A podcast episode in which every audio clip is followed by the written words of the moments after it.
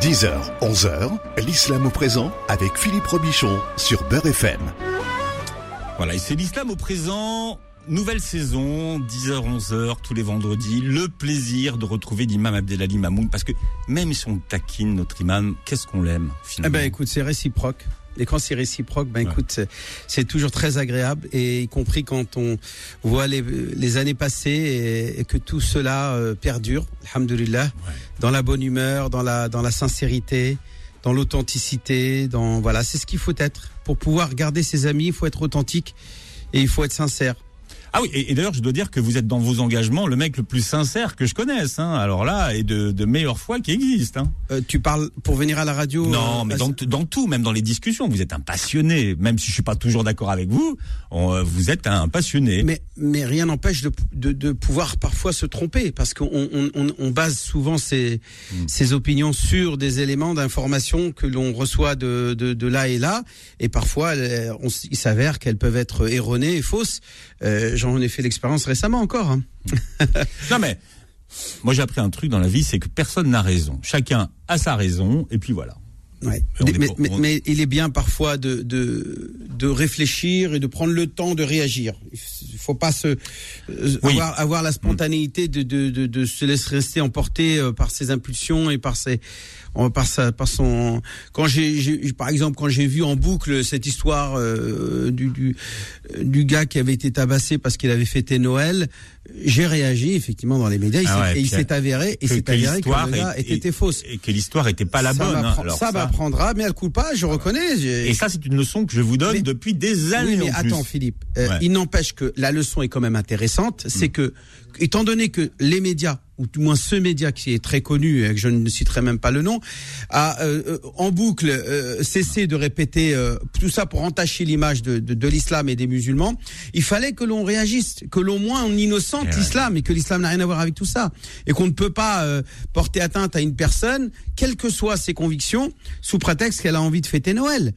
Euh, maintenant, il s'avérait que l'histoire est totalement fausse, qu'elle n'a rien à voir avec Noël. C'était une autre histoire. Voilà. Ouais, c'est une histoire d'ego apparemment, euh, de, de, de- de- d'ego des jeunes hein, qui, qui voilà. non mais qui attendez, ah, c'est- là qu'on voit aussi peut-être qu'à l'ère des réseaux sociaux, de, de, il y a énormément d'informations qui circulent très très vite. Moi, quand j'ai commencé euh, le métier que je fais aujourd'hui hein, avec vous, on devait vérifier une information deux fois. Vous savez qu'on devait, on devait la vérifier. Mais moi, je l'ai vérifié plusieurs fois. J'ai j'ai écouté les, les- le professionnalisme des journalistes. J'ai écouté quand même le message du ministre de l'Intérieur sur Twitter.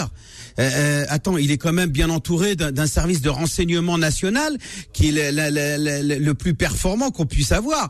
Comment peut-il, lui, ministre de l'Intérieur, se tromper? Donc moi, qu'on vienne pas me dire, monsieur, pourquoi vous avez diffusé, je me suis basé quand même sur un élément énorme qui s'appelle le ministre de l'Intérieur, qui est quand même euh, doté d'un service qui s'appelle les renseignements intérieurs, le RI, euh, qui s'appelle, qui anciennement s'appelait les, les RG, qui sont quand même bien informés de ce qui se passe. Bon, Voilà. alors, donc je ne me reproche pas que c'est l'erreur. L'erreur vient du ministre, c'est pas moi. Hein, faut pas. Voilà. Moi, moi, je me suis basé selon les éléments vous, qu'on m'a vous êtes ministre du culte. Mais, Alors, mais je suis pas invité à aller jusqu'à Belfort ou aller à Toulouse ou à Bordeaux pour savoir ce qui s'y passe et vérifier les informations avant de pouvoir les condamner si elles sont condamnables. Voilà. Bon, alors 01 53 48 3000, ça sera le numéro que vous composerez pour vos questions euh, à l'imam. Alors il y a une question, mais qui revient tous les ans, tous les ans, Eh tous oui. les ans. Euh, Est-ce qu'il est permis de souhaiter une bonne année? C'est euh, la, la traditionnelle euh, cérémonie des vœux. Alors c'est vrai que pendant jusqu'à la fin du mois de janvier, on se souhaite une bonne année, une bonne santé. Bon, alors euh, là, là, alors là, on parle d'un point de vue islamique. Hein. Oui, oui, Bien. tout à fait, tout Donc, à fait. Est-ce qu'il y a quelque chose qui va contre ça? Écoute, euh, Philippe, est-ce que tu est-ce que tu as entendu un musulman, euh, par exemple, s'opposer à ce que quand on lui dit bonjour ou lui-même il dit bonjour, euh, de dire attention non on n'a pas le droit de dire bonjour. Qu'est-ce que ça veut dire bonjour? C'est souhaiter une bonne journée à la personne à qui tu t'adresses. Euh, donc, si souhaiter une bonne journée, c'est autorisé, et la journée c'est 24 heures, pourquoi ne pourrais-je pas souhaiter un temps plus long qu'une journée, c'est-à-dire une semaine, un week-end, et pourquoi pas un mois, et pourquoi pas une année?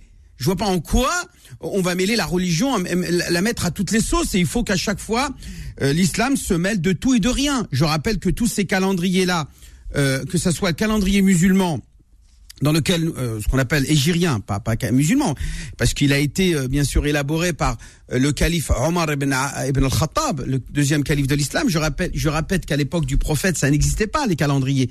Il n'y avait ni le calendrier grégorien, ni le calendrier musulman. Il y avait, il y avait simplement effectivement le fait que les Arabes étaient euh, sur des années qui se, se, succédaient les unes derrière les autres, où on connaissait les mois, le mois de Muharram, de Safar, puisque le Coran lui-même euh, évoque dans le verset coranique où il dit Inna que dans le livre de Dieu, il est mentionné que l'année est bien composée de 12 années, mais que à partir de quel moment débute l'année, il n'a jamais été euh, décidé quoi que ce soit. C'est le calife Omar al-Khattab, je répète, qui a été celui qui a, avec ses compagnons, et avec les compagnons du prophète, euh, décrété que le calendrier musulman allait débuter à partir de la date de l'immigration du prophète Mohammed. Mais de son vivant, le prophète n'a jamais euh, validé ça. Ça a été validé après. Euh, le calendrier grégorien, je rappelle que c'est Grégoire le Grand, dit le Grand, au Xe siècle seulement, qui décrète que euh, le calendrier chrétien va débuter à partir de la date de la naissance, de ce que l'on considère comme étant la naissance de Jésus-Christ. Donc tout ça, ce sont des innovations qui ne sont pas forcément détestables. Attention, attention, attention. Toutes les innovations ne sont pas forcément détestables. Au contraire, moi je trouve que c'est une bonne chose que les chrétiens et euh, ou même tout simplement les Français, les Occidentaux, les, ceux qui ont décidé de choisir ce calendrier qui débute la, naissance avec euh, un, moment qui s'appelle la naissance de, Jésus et encore puisque le 1er janvier n'est pas la date euh, anniversaire de, Jésus, puisqu'il est né le 25 voilà, décembre. La, question, Imam Abdelali, donc ça veut dire que ça veut dire que puisque rien ne l'interdit, finalement, c'est autorisé. C'est permis. C'est ça la règle. Il faut que tout le monde se mette à l'esprit la règle suivante. tout est autorisé dans les choses de la vie jusqu'à qu'on prouve le contraire. Et toutes les pratiques religieuses sont interdites. Et là, est-ce qu'il s'agit d'une pratique religieuse? Certains disent oui, c'est un rituel religieux que de fêter ou de célébrer. Non, il ne s'agit pas de célébration religieuse. Il s'agit de célébration d'ordre culturel ou euh, voilà ou euh, civilisationnel plutôt. Bon. Euh, même question pour la galette. Alors, je suis, désolé, mais euh, les épiphanies, bah, je te, je, te cache pas. J'ai mangé une de ces galettes des rois, Philippe. Non, mais est-ce que, est-ce que, est-ce que, est-ce que, est-ce que, elle m'a été offerte par mon, par mon boulanger en plus que je remercie. Bon, est-ce que si on, il y a une fève. Il y avait une fève avec avec des couronnes et, qu'on envoie Nicolas sous la table ouais. pour dire pour qui celle-là. Est-ce que on est dans le péché ou pas? Non, c'est c'est de la rigolade, c'est de la, c'est comme l'anniversaire l'anniversaire, le, les, euh, la galette des rois, euh, fêter le nouvel le nouvel an, euh, le nouvel la nouvelle année. Tout ça, ce sont des des des des des, euh, des manifestations culturelles qui n'ont rien à voir avec la religion et dont l'islam ne se prononce pas. Il n'y a pas d'avis religieux sur la question.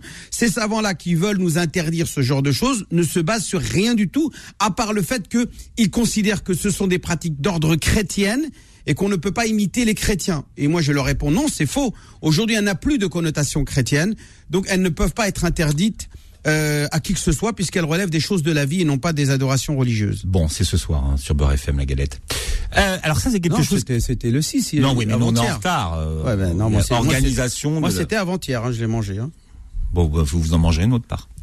Euh, si tu me la, si tu me l'amènes. Attends d'abord dimanche, t'as choisi toi pour Non, c'est ce soir. Ce ah, soir, ce soir, ici à la radio. Ouais, ouais. Il faut revenir ici en plus. Ouais, pour manger de la galette. D'accord, ok, je veux bien. Bon, euh, et ce sont des grands pâtissiers qui nous livrent des galettes. Ah bah alors, génial. On, va, on va, à quelle heure On va goûter, euh, on va goûter. En fait, on va faire un, un, un, un banc d'essai. C'est à quelle heure Pour les noter, je vous dirai tout à l'heure. Alors ça, c'est quelque chose qui revient souvent en cas de disparition euh, d'un proche. Euh, qu'est-ce que dit la religion sur le fameux 40e jour Oui, euh, parce qu'on appelle Voilà. Mhm. Qu'est-ce qui se passe à ce à ce moment-là?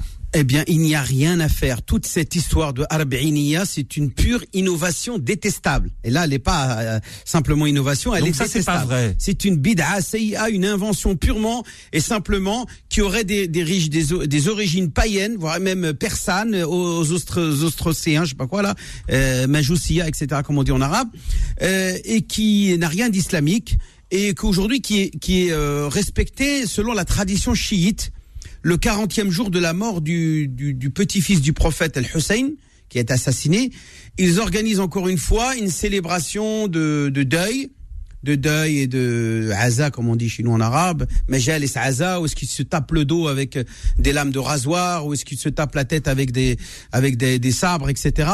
Euh, ça, tout ça, ce sont des choses qui n'ont rien à voir avec l'islam et qui sont particulièrement détestables. Rabbel Alamin, il t'a confié un corps, tu dois en prendre soin.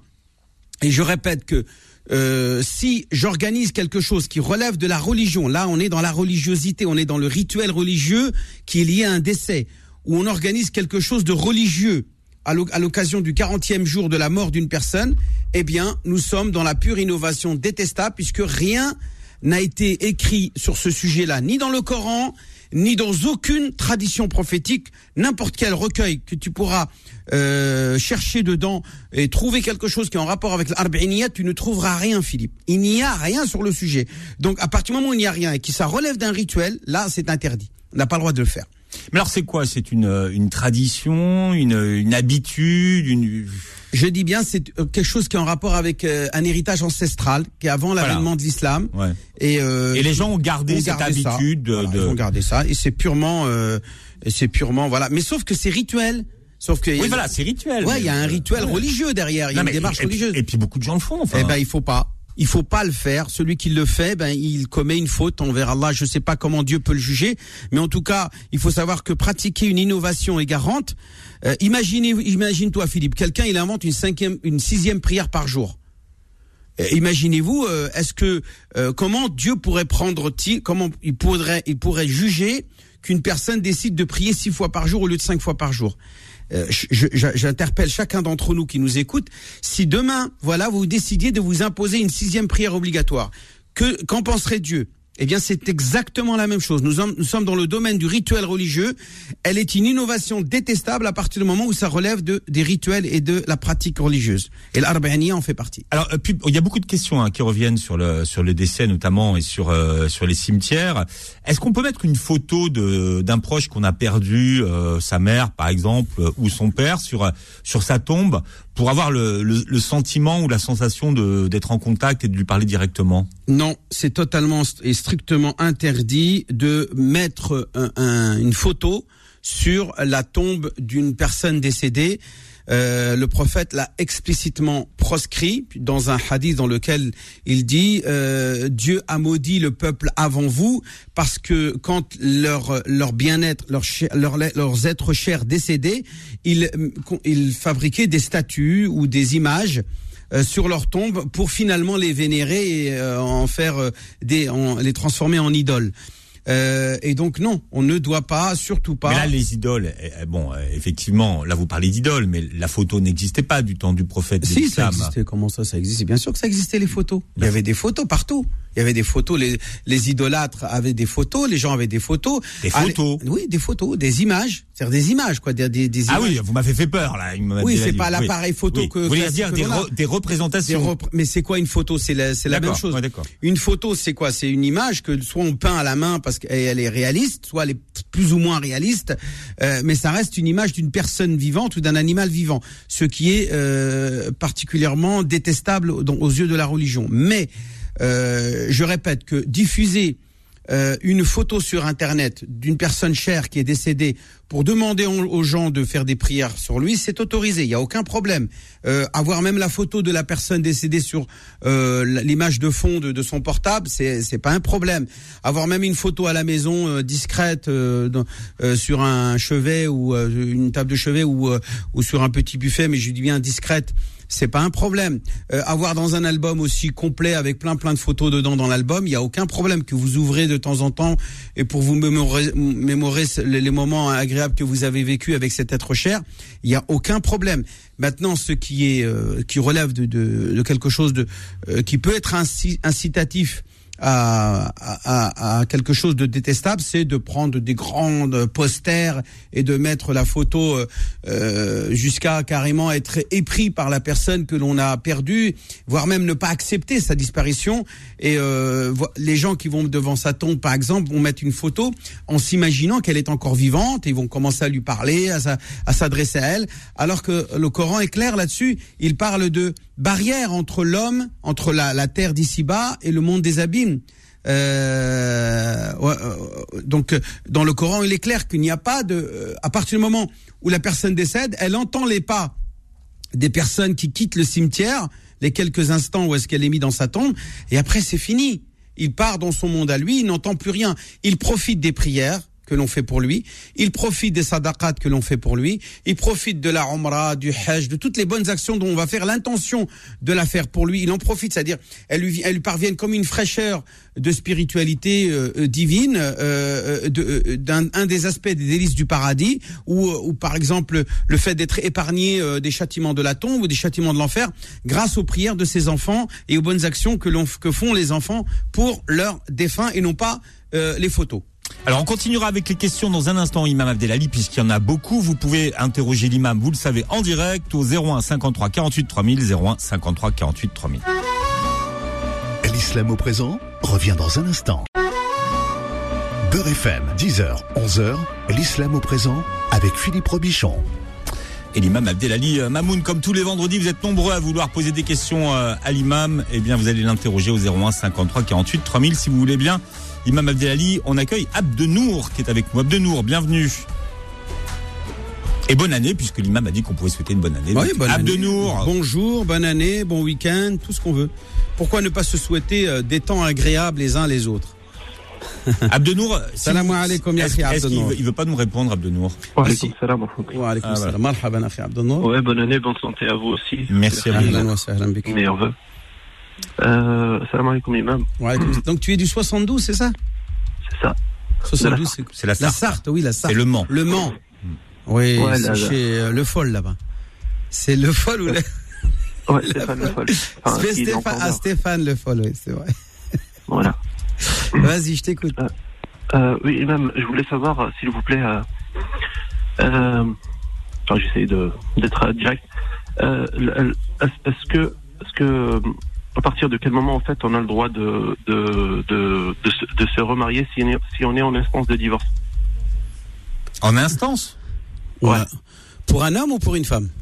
Pour moi. Enfin, pour, Pour euh, toi. pour un homme. Pour- Eh ben, Ouais. euh, immédiatement. Il n'y a pas de problème. Mais non, mais en, en instance, vous n'êtes pas divorcé. Et alors, il peut se marier. Et- Mais vous êtes sérieux? Bah, il peut faire la, la fatiha, il se marie et puis va. euh, Tu sais que Philippe, t'as Mais des. je comprends rien à ce que vous dites. Vous dites toujours qu'il faut d'abord passer à la mairie avant de faire Mais la fatia. Ça, c'est dans l'intérêt, euh, dans l'intérêt, si tu veux, euh, euh, de. Euh, J'explique qu'il est préférable, je dis bien qu'il est préférable qu'il y ait un acte civil avant le mariage religieux. Pour l'imam, il est même obligatoire de, de, de, de préciser que la personne doit avoir, doit fournir.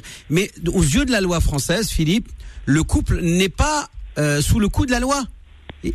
C'est-à-dire que si une personne même trompe sa femme, il n'est même pas sous le coup de la loi. Il n'y a pas de loi pénale contre l'infidélité aujourd'hui. Il y a peut-être euh, une, une infraction au code civil, mais pas au code pénal. Donc une personne, moi je réponds par rapport à la question. Est-ce que oui ou non un homme a le droit de se marier alors qu'il est encore marié? La réponse est oui, puisqu'il ne vit plus avec sa femme. Il est séparé d'elle. Et tu as des procédures, Philippe, qui peuvent durer très longtemps. Tu peux pas bloquer les gens des années. Imagine, ils ont acheté une maison, et à cause de cette maison, ça traîne un an, deux ans, trois ans, quatre ans, cinq ans. Tu vas laisser le gars pendant cinq ans sans pouvoir se C'est remarier mon cas, c'est mon cas, voilà, C'est mon cas. Philippe. Écoute bien. Il y a à cause pour des, des histoires de de, euh, de de ce qu'on appelle de droit de, de droit d'hébergement, de droit de garde, etc. Des couples qui euh, n'arrivent pas à obtenir leur leur leur papier de divorce.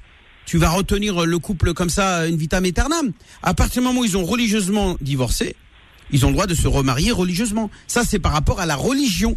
Maintenant, l'imam qui va célébrer le mariage, lui, est en infraction s'il le fait en France. Mais s'ils vont se marier, je sais pas moi, euh, euh, au Maroc, en Tunisie, en Turquie, ou même au, en Belgique ou ailleurs, dans un autre pays où est-ce que c'est, ce n'est pas interdit que le mariage religieux précède le mariage civil, c'est qu'en France, ça, l'imam là-bas ne sera pas en infraction et le couple qui se sera marié religieusement, lui aussi ne sera pas en infraction.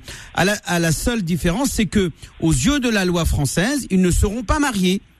Ça veut dire que si la femme tombe enceinte et qu'elle accouche d'un enfant et que le père ne veut pas reconnaître l'enfant, eh bien, euh, c'est au risque et péril de la maman euh, de, de- que si elle s'embrouille avec son, son, son concubin entre guillemets, mais c'est son mari religieusement, eh bien euh, l'enfant naisse sous X. C'est ça le problème. C'est pour ça nous on insiste qu'il faut le mariage euh, religieux avant euh, le mariage civil avant le mariage religieux. C'est pour protéger les intérêts, notamment de l'épouse, voire même de l'époux, parce qu'il peut y avoir aussi des femmes qui s'embrouillent avec leur mari et qui disparaissent avec le gamin qu'elles portent dans leur ventre et qu'à la naissance elles ne donnent pas euh, elle ne fasse pas en sorte que euh, le, le, père soit reconnu, parce qu'ils, comme ils ne sont pas mariés, il n'a aucun droit. Il ne peut pas, il ne peut qu'entamer une procédure judiciaire avec une demande de euh, ce qu'on appelle de euh, commission régatoire avec prise de sang pour faire l'ADN et tout ça, pour faire une, reconnaissance de paternité. Euh, il entame une procédure qui peut être parfois très compliquée. Donc à partir de là, il est préférable de précéder le mariage religieux du mariage civil, mais rien n'empêche d'un couple, par exemple, s'ils prennent leurs précautions, les moyens de contraception, de se marier religieusement et puis ensuite euh, de faire leur mariage civil dès que l'occasion euh, se fait. Voilà. Mais euh, moi, je parle, je dis ça aux, gens qui sont sincères, aux gens qui sont honnêtes, pas aux gens qui sont des arnaqueurs qui veulent juste essayer la marchandise et au bout de quelques temps pouvoir se débarrasser d'elle ou même elle se débarrasser de lui. Si la c'est son premier mariage. Mais inversement, Philippe, ça peut être aussi l'inverse. Philippe, c'est aussi l'inverse. Il n'y a pas que les, les femmes qui sont victimes. Les femmes sont victimes souvent de, de mariage gris, entre guillemets, comme on appelle ça, euh, où seule la femme euh, est, est, est honnête, mais parfois c'est l'inverse. C'est aussi euh, l'homme qui, lui, est sincère et la femme est, est dans une démarche qui est malhonnête. Mais Allah alam, on ne sait pas. Peut-être finalement tous les deux sont sincères, mais que ça, ils s'entendent pas. Euh, le feeling n'est pas passé entre eux. Ils se sont embrouillés, se sont séparés, mais sauf qu'elle est enceinte. Et euh, elle a refusé au moment de la naissance de l'enfant de faire reconnaître euh, le, lien de parenté avec euh, le père de l'enfant qui finalement est obligé d'aller se battre d'entamer des procédures judiciaires pour pouvoir obtenir le, bah, lien de parenté le, statut de père. Merci Abdenour bah merci. Merci. J'aurais aimé un peu développer, mais bon, c'est pas grave. En, bah, tout cas, la réponse est oui, tu peux te marier, voilà. Voilà. Merci beaucoup. Si tu es sincère.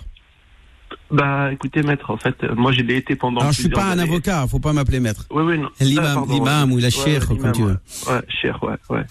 Mhm. Pardon, bah, voilà, c'est. Euh, enfin, comme vous l'avez bien expliqué, voilà, moi, j'étais, j'étais sincère. Enfin, j'étais sincère à Arbe, voilà pendant pendant des années et des années et des années ben euh, la tromperie est venue de l'autre côté et puis voilà c'est moi qui ai quitté le domicile familial et voilà je voilà d'accord خير ان شاء الله ربي يهون عليك ان شاء الله ربي يجيب لك خير منها الله يخلف لك خير منها ان شاء الله يا رب ان شاء الله Merci Abdenour. Alors, nous avons Naïma qui est avec nous. Naïma, bonjour et bienvenue. Et meilleurs vœux. Oui, salam alaikum. Tout d'abord, tous mes meilleurs vœux pour l'année 2021. Amin, Inch'Allah, vous aussi, nos meilleurs voeux, Inch'Allah. Inch'Allah. Et pour Cheikh Abdelmoumen Barakallahu pour ces émissions que vous nous donnez, que nous en, franchement, elles sont fantastiques. Euh, voilà, euh, j'ai un couple de ma famille, un jeune couple qui vient de se marier. Et ce couple-là veut acheter un appartement parce que leur loyer est très excessif. Alors, ils se, ils se sont dit, on va acheter un appartement, mais comme Riba est là, est-ce qu'ils peuvent ou pas, euh, justement, entamer euh, un crédit bancaire. Voilà. Mais est-ce que le crédit bancaire, il est halal ou il n'est pas halal?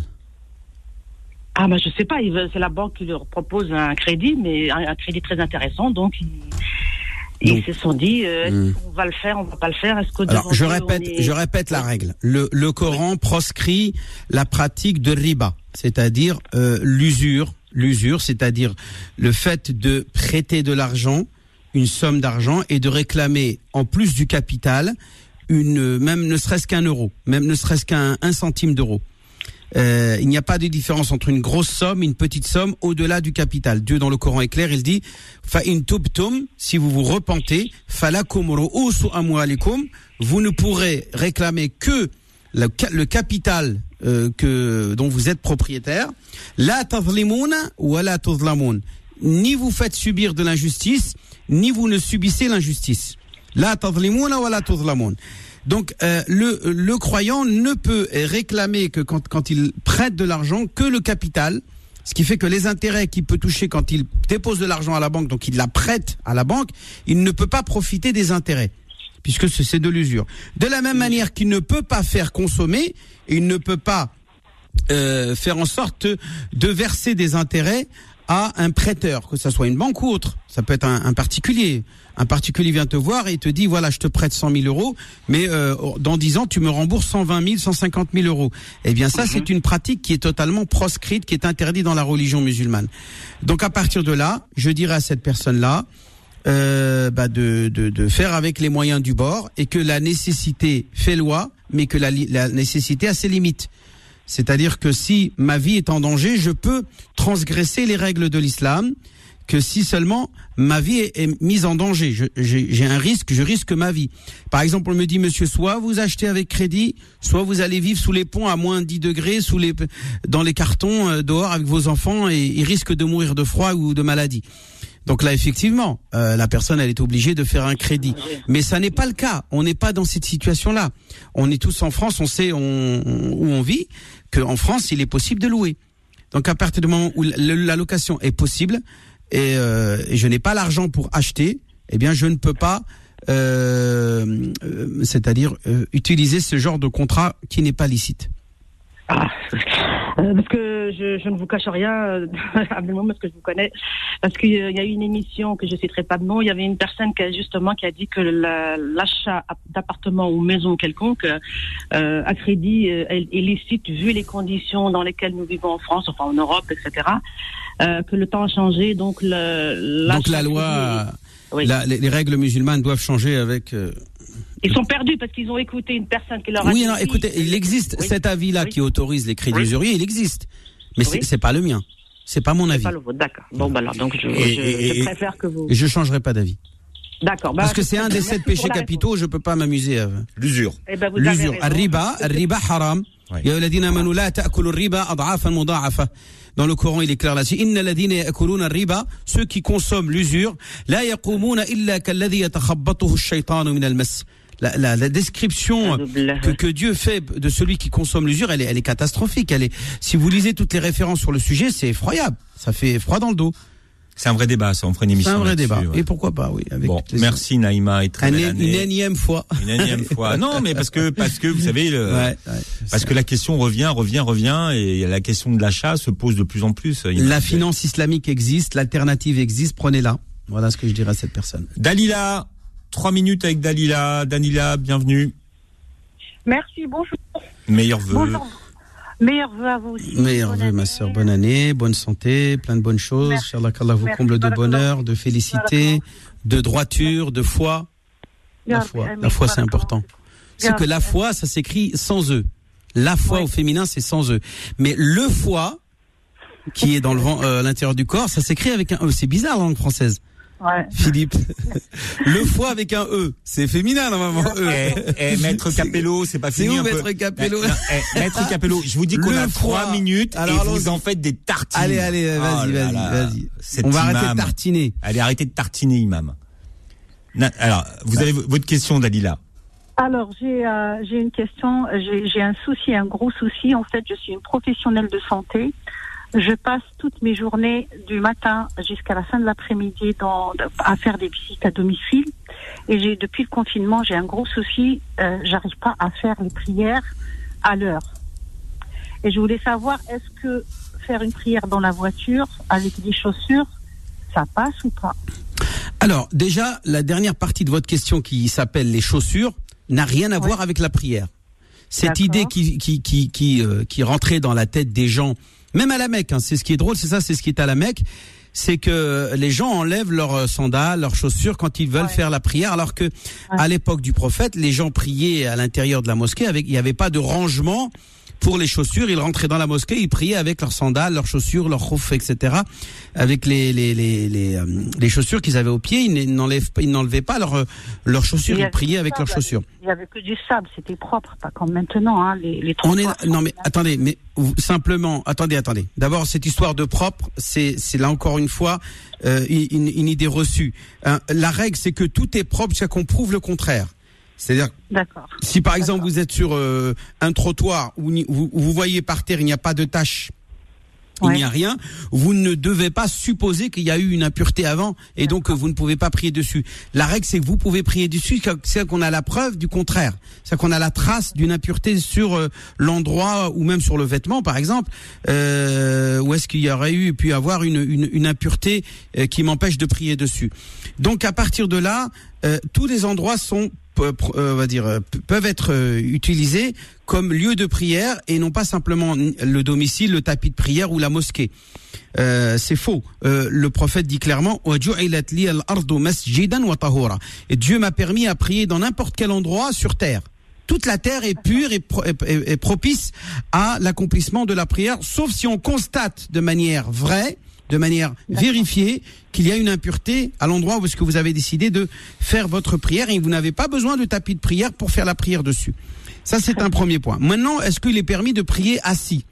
Est-ce que je suis malade pour prier assis? Non. Donc la prière assise n'est permis que pour celui qui ne peut pas se prosterner, qui ne peut pas s'incliner, qui ne peut pas faire les postures. J'ai dit bien qu'il ne peut pas physiquement.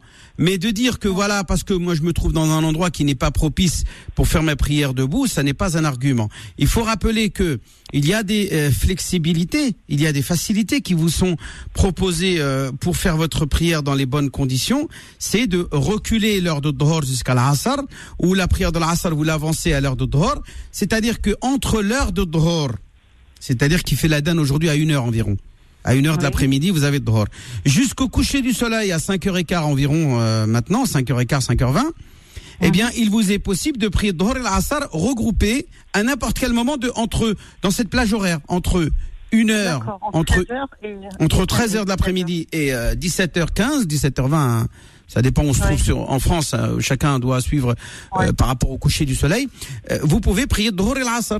si vous avez, vous n'avez, vous savez qu'il vous est possible de prier à 4h30 Dhuhr et l'Asr, eh bien, vous ne priez pas, ni dans la voiture ni ailleurs. Vous attendez 4h30 pour arriver à la, à la maison ou à l'endroit où vous pouvez prier ou chez une amie ou, ou chez une personne que vous soignez que vous savez être de confession musulmane par exemple, ou une amie euh, même pas qui est pas musulmane, mais dont vous pouvez lui, lui, demander la permission de faire votre prière chez elle, eh bien vous faites la prière chez elle. Ah, génial. Voilà. Et pourquoi vous voulez attendre Mais ce qui, ce qu'il y a, c'est qu'il ne faut surtout pas, c'est ajourner euh, la prière des jours, c'est-à-dire Dhor al-Asr, après le coucher du soleil.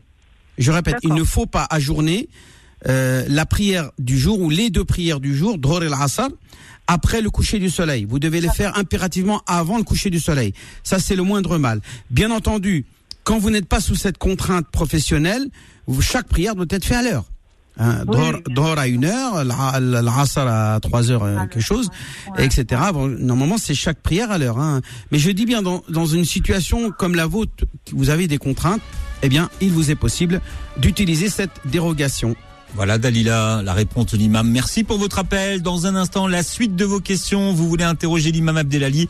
C'est très simple, il suffit de composer le 01 53 48 3000, 01 53 48 3000. L'islam au présent revient dans un instant. Beurre FM, 10h, 11h, l'islam au présent avec Philippe Robichon. Et l'imam Abdelali Mamoun qui répond à toutes vos questions au 01 53 48 3000. Et l'imam Abdelali Mamoun a pris l'engagement devant nous, devant tous les auditeurs de Beurre FM, de prendre un maximum d'auditeurs. Alors, Allez, on, y va. On, va chez Kim, on va à Nantes, en Loire-Atlantique. Et c'est Nina qui est avec nous. Nina, bienvenue. Je crois que c'était Kim. Bienvenue, bonne, meilleurs vœux Nina. Meilleurs vœux à vous aussi, merci. Meilleurs vœux, bonne année, bonne santé. Merci. Salam alaikum wa rahmatullahi J'ai une question euh, pour vous, euh, même, euh, je voudrais savoir, peut-on se marier, moi je suis musulmane pratiquante, peut-on se marier avec un non-musulman, mais croyant. Alors écoutez, la position des quatre écoles, je dis bien les quatre écoles connues euh, de l'école sunnite, euh, n'autorisent pas ce genre de, de, contrat de mariage. Il faut pour que la musulmane se marie, qu'elle se marie avec quelqu'un qui est converti à l'islam. Il faut qu'il ait prononcé l'attestation de foi et qu'il soit musulman. Effectivement, cette euh, question-là fait l'objet de controverses et de débats euh, contemporains extrêmement houleux euh, sur euh, l'interprétation des références et des sources qui font allusion à cette interdiction. Euh, il y en a une qui est quand même assez forte, qui est dans Surat al-Mumtahina, euh, l'éprouvé, la Surat l'éprouvé, où Dieu, euh, Dieu dit clairement euh, euh, aux, aux croyants, Ya amanu, mu'minat muhajirat. S'il vous parvient, ô vous les croyants, s'il vous parvient des femmes euh, croyantes, euh, immigrants, qui, qui immigrent vers Médine, famtahinuhunna, euh, éprouvez-les. C'est-à-dire euh, Dieu a, a demandé euh, à, à ces femmes-là qu'on les fasse jurer, euh, et c'est normal Khattab avait fait jurer une femme qui était arrivée euh, après la révélation de ce verset-là, qu'elle était vraiment venue sincèrement, non pas motivée par le mariage ou par euh, une transaction commerciale ou pour euh, autre chose que plaire à Dieu et à son prophète Mohammed sallam et qu'après dans le Coran il dit que vous ne pouvez pas les renvoyer chez les kuffars les kuffars les non croyants mm-hmm. lahum euh, lahum yahilluna lahum ni elles sont euh, permises pour eux et ni eux sont permis pour elles. Voilà le Coran. Hum Donc ce verset là est clair. Ouais, Il dit non clairement que- mais par contre là, ils sont croyants, ils croient en Dieu. Non, mais quand tu dis, Euh, alors, et les- alors à l'époque du prophète, ce que l'on appelait kuffar, c'est toute ils personne, toute personne qui n'adhère pas à l'islam, à proprement Oui, dit. oui. Voilà. Oui, qui n'adhèrent pas à l'islam. Maintenant, je dis bien, ça c'est euh, l'école, les quatre écoles islamiques. Elle- ça reste reste un sujet euh, ouvert au débat, à la question est-ce que effectivement euh, les chrétiens sont des kuffars Dans la sourate Al-Bayyina, Dieu il dit quoi? Ladhina kafaru min ahli al-kitabi nari jahannama. Hein, et certes, euh, parmi les, les mécréants, les non-croyants, les kafarou, ladina kafarou, qui sont euh, les- les- parmi les gens du livre. Est-ce que parmi les gens du livre, il s'agit de tous les gens du livre ou certains gens du ça. livre? Mm. Ah oui, mais le problème c'est que ça, oui, le Coran est non-croyants, alors que difficile. Les, les chrétiens ou les catholiques ou euh, les gens, tous les gens, les, les personnes du livre, qui les croyants, qui croient en, en un seul Dieu et ils sont croyants. Ces personnes-là, ce sont pas Ouais. des mécréants, ce sont pas des non-croyants, ce sont croyants. Alors ils sont Mais croyants en Dieu, mais ils oui. sont pas croyants en Mohammed. On est bien oui, ils d'accord. sont pas croyants. Oui, ils sont pas croyants. En ils prononcent qu'une seule attestation sur deux. Oui. Ils disent ashhadu an la ilaha illallah, mais ils disent pas ashhadu anna Muhammadan rasulullah. D'accord. Et je voulais savoir pour quelle raison alors les hommes ont, ont l'autorisation de se marier avec des non-croyants et les femmes sont, euh, elles ont euh, l'interdiction de se marier avec un. Alors attendez, on va répondre à la première partie de la question. C'est la sourate 5, verset 5, qui fait allusion à cette question, où Dieu dit dans le Coran, aujourd'hui il vous a été permis, là il parle bien de uhilla, halal, ça vient du mot halal, ahalla, ça vient du, verbe du, du, mot halal, le radical halal. Uhilla toutes les choses qui sont bonnes. Et la nourriture des gens du livre vous sont licites. Et votre nourriture elle, leur est licite. Ainsi que les femmes parmi les croyantes. Donc, amanu, c'est bien les croyants musulmans. Et alladina utul kitab, il y a un waw entre les deux, c'est-à-dire un et murayara qui veut dire le discernement entre alladina amanu et alladina utul kitab. On est bien d'accord. Donc, utul kitab, ce ne sont pas des alladina amanu. On est bien d'accord. Oui. Al-muhsanat, c'est-à-dire ces femmes réservées euh, qui euh, font partie des gens du livre. Euh, Dieu conditionne bien sûr, il dit que vous leur accordiez leur dot etc etc. Wala muttakhidi akhdan que vous les vous les preniez pas comme euh, comme euh, comme comme étant une maîtresse à qui vous n'accordez aucun droit etc mais simplement la, la, jouissance sexuelle. Tout cela bien entendu sont des conditions qui sont évoquées par Dieu mais qui n'empêchent pas un musulman homme de se marier avec une euh, chrétienne ou une juive. Dans ce sens-là, c'est autorisé. Dans l'autre sens, les écoles ne l'ont pas autorisé, mais je euh, j'ouvre le débat.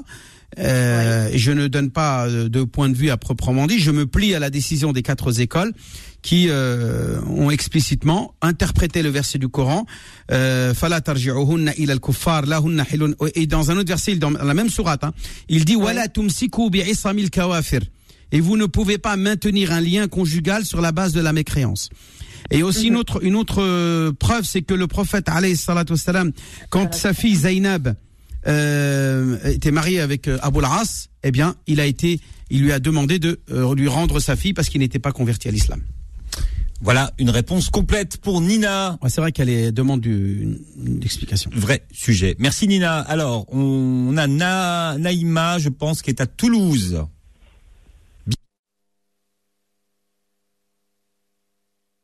Bien. Lamia. Mhm. Salam alaikum, ma Wa alaykoum salam. De Toulouse. Oui, de Toulouse. Marhaba. On Bonjour, vous écoute. Philippe. Bonjour. Bonjour, Lamia. Euh, bonne année, bonne santé, meilleurs vœux. Euh, vous aussi, ma sœur. Bonne année. La santé surtout. Euh, J'avais une question pour euh, vous, Achir. Euh, je, je me posais une question parce que euh, concernant la euh, zakat al-mal, Mhm. Euh, je voulais savoir dans quel cas on devait euh, donner, enfin, so- donner cette zakat.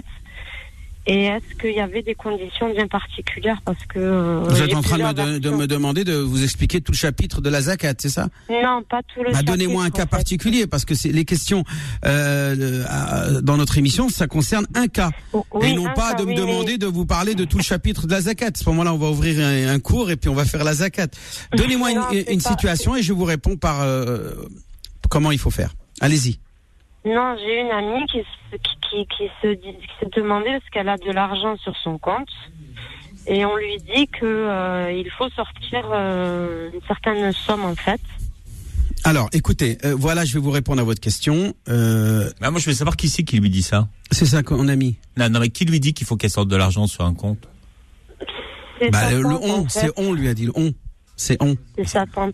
qui Sa dit- tante. Non, non, attends, non, je, je veux savoir Sa si s'appelle on. Non, je voulais, non, je posais la question pour savoir si c'était un imam, si c'était quel, voilà. Ouais, non, c'est Non, une personne j'ai- lambda. C'est le commun des mortels. lambda, c'est pas, ce n'est pas un imam qui m'a donné cette euh, réponse. en fait. Bon. Voilà, c'est ça. C'est un kidam. J'aime bien je ce mot-là, kidam. C'est drôle. Et je l'entends, je l'ai appris récemment, kidam. Alors, alors, écoutez, ma sœur, toute euh, toute personne qui est euh, musulmane et qui se plie au respect des cinq piliers de l'islam, dont le Oui. troisième est l'acquittement de la zakat, doit s'acquitter de la zakat à hauteur de 1 sur 40. C'est-à-dire qu'il doit prendre l'argent qu'il a mis de côté après un an, tous les ans, tous les ans, je dis bien tous les ans, cette même somme d'argent, il doit euh, la diviser par 40 et verser le résultat de ce qu'il a, de résultat qu'il trouve. C'est-à-dire, par exemple, s'il a 40 000 euros, il a mis Oui. 40 000 euros, il divise par 40, 40 000 euros, ça fait 1000 euros. Eh bien, il doit donner 1000 D'accord. euros aux pauvres, tous les ans. D'accord, mais Pas, pas Et, 1000 euh, euros tous les ans, il divise par 40 ce qu'il a. D'accord? D'accord, oui, d'accord. tous les ans, il doit diviser ce qu'il a et qu'il a euh, qu'il a thésaurisé, c'est-à-dire l'argent qu'il a mis de côté pendant un an. Il le Mhm. divise par 40 et il faut que ces sommes, elles aient atteint le seuil minimum zaketable, c'est-à-dire environ euh, 4 000 euros. C'est-à-dire, il faut avoir au moins 4 000 euros, sinon s'il y a moins, vous, a- vous n'êtes pas assujetti à la zakat. Euh, Est-ce que vous comprenez ce que je veux dire? C'est-à-dire qu'il faut avoir plus de 4 000 euros pour être concerné par la zakat, c'est-à-dire avoir mis de côté plus de 4 000 euros. Quand je dis 4 000 euros, parce que ça vient de euh, du prix, de la valeur de 85 grammes d'or. D'accord. Euh, vous comptez combien vaut 85 grammes d'or? Aujourd'hui, il est à peu près à 45 euros le gramme. Eh bien, Oui. ça fait à peu près 4 000 euros la, la- la- le seuil, le seuil euh, minimum zaketable. Si vous avez moins de, cette, de 4 000 euros là, eh bien, vous n'êtes Mm. pas assujetti à la zakat, même si vous les gardez un an. D'accord, mais en fait, euh, elle a un compte qui n'est pas. Enfin, elle met de l'argent de côté, mais ce compte, elle l'utilise en parallèle aussi. Donc, elle doit quand même s'acquitter de cette. Non, non, non, j'ai dit l'argent thésaurisé, l'argent qui a été mis de côté. Oui, Si l'argent a été consommé dans l'année, il n'y a pas de zakat. C'est que- pas les impôts sur le revenu, c'est pas la zakat sur les revenus. C'est la zakat sur l'argent que vous avez thé- thésaurisé, que vous avez mis de côté. D'accord Qu'est-ce que vous vouliez rajouter, Lamia Il a répondu à ma question. Voilà, non, mais je, je connais, je sais, de, je sais, j'ai Ah, mais c'est bien d'écouter les gens aussi. des fois. Oui, d'accord. Voilà, donc, Bon. en tout cas, l'argent mis de côté euh, et qui Oui. n'a pas été consommé, qui n'a pas été, euh, on va dire, dépensé, c'est cet argent-là qui est concerné par la zakat. On appelle ça la thésaurisation. En arabe, on dit Oui. yaknizoun al-kanz, al-yaknizoun al-dhahab wal-fidda. قال تعالى ولا- إن الذين يكنزون الذهب والفضة ولا ينفقونها في سبيل الله فبشرهم بعذاب أليم. Et donc, le musulman doit s'acquitter de la zakat et la donner aux pauvres, bien sûr. Il la donne aux pauvres, pas, pas à la mosquée, ni à l'imam ou à je ne sais qui. Cette zakat, il la donne aux pauvres, aux nécessiteux. D'accord. Non, mais je vous demande cette, cette, enfin, je demande une précision parce que sa tante lui dit que même si cet argent elle n'y a pas touché et que elle ne l'a pas thésaurisé comme vous le dites, il faut qu'elle s'acquitte de cette zakat. Donc c'est pour ça que je demande une précision auprès de. Je, je, de je vais vous donner un exemple. Vous avez un compte bancaire où vous Oui. avez par exemple tr- euh, 20 000 euros dedans. Allez. Oui. Tous les tous les mois, vous avez un salaire qui rend 2 000 euros par exemple de salaire et vous consommez 2000 euros. C'est-à-dire vous gagnez 2000 euros et vous dépensez 2000 euros. C'est-à-dire vous passez de 40, de 20 000 à 22 000, mais de 22 000 vous redescendez à 20 000. Donc c'est-à-dire que vous avez quand même 20 000 qui eux n'ont jamais été consommés pendant toute l'année. Oui. Eh bien, si c'est le cas, vous êtes assujetti à la zakat de ces 20 000 euros. Il ne s'agit pas de les avoir dans un autre compte. Ça peut être même dans le même compte que vous utilisez pour euh, vos achats, etc. Mais qui n'ont pas. euh, finalement, vous regardez la somme minimum sur votre euh, relevé bancaire. Si vous avez, par exemple, toute l'année toujours eu au moins, par exemple, je sais pas moi, 18 000 euros, eh bien, vous devez verser la zakat sur 18 000 euros. C'est simple, mais c'est compliqué la. Ouais, Merci ouais, Lamia pour votre question. Il y a quelque chose qui est très important, c'est comme en termes de médecine, euh, l'islam, il faut demander à des gens qui sont spécialistes. Parce Voilà. que votre tante, votre voisin, votre cousin, votre boucher, il n'est pas, enfin, il n'est pas jurisconsul comme on dit. Hmm. Et- les je pense que, il faut plus écouter ces je pense que. Hein, Il n'y a pas je pense que. La religion n'est pas une religion d'incertitude, mais une religion de certitude basée sur des éléments réels et qui sont les sources religieuses, qui sont euh, qui ne sont pas euh, en pointillés, mais des lignes continues qui explicitent clairement la position de l'islam sur les pratiques religieuses, bien sûr. Alors, si vous avez des questions à poser que vous n'avez pas pu poser aujourd'hui, vous pourrez les poser sur le standard de l'imam Abdelali Mamoun, mais tout à l'heure, après 13 heures. Alors, le numéro de téléphone, imam Abdelali. 06 euh, 29 25 35 00 toujours le même One more 06 29 25 35 00 Bien, dans un instant, vous restez avec nous, Imam Abdelali. On, on se retrouve pour vos petites annonces solidarité. Le vendredi, on parle de votre cœur, de la générosité des Ouais. Donc, si vous êtes une association que vous voulez parler de votre action, vous êtes les bienvenus. Si vous êtes un particulier, que vous avez des choses à donner et que vous vous demandez à qui donner, vous pourrez nous appeler également au 01 53 48 3000, 01 53 48 3000. Retrouvez l'islam au présent tous les vendredis de 10h à 11h et en podcast sur beurrefm.net et l'appli Beurre FM.